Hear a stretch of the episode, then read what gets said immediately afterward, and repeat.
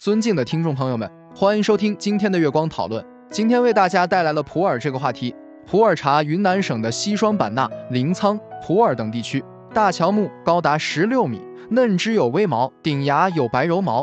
普洱茶曾被归类为黑茶类，现归类为再加工类中的后发酵茶。按其加工工艺及品质特征，普洱茶分为普洱茶生茶和普洱茶熟茶两种类型。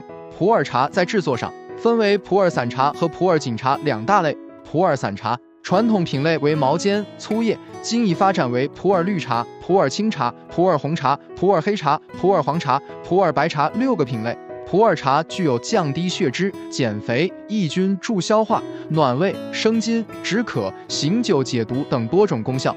可清胃生津、消食化痰、解酒解毒、利尿散寒、止咳化痰、降低血脂胆固醇。长期饮用普洱茶能使胆固醇及甘油脂减少，所以长期饮用普洱茶有治疗肥胖症的功用。饮用普洱茶能引起人的血管舒张、血压下降、心率减慢和脑部血流量减少等生理效应，对高血压和脑动脉硬化患者有良好的治疗作用。在适宜的浓度下。饮用平和的普洱茶对肠胃不产生刺激作用，粘稠、干滑、醇厚的普洱茶进入人体肠胃形成的膜，附着于胃的表层，对胃产生有益的保护层。长期饮用可起到养胃护胃作用。医药界研究及临床实验证明，云南普洱茶有抑菌作用，浓茶之日服十次可以治疗细菌性痢疾，这与云南大叶种茶内含丰富的茶多酚直接相关。茶叶中的儿茶素类化合物具有抗衰老的作用。云南大叶种茶所含儿茶素总量高于其他茶树品种，抗衰老作用优于其他茶类。丰富的茶多酚帮助肌肤抵抗衰老。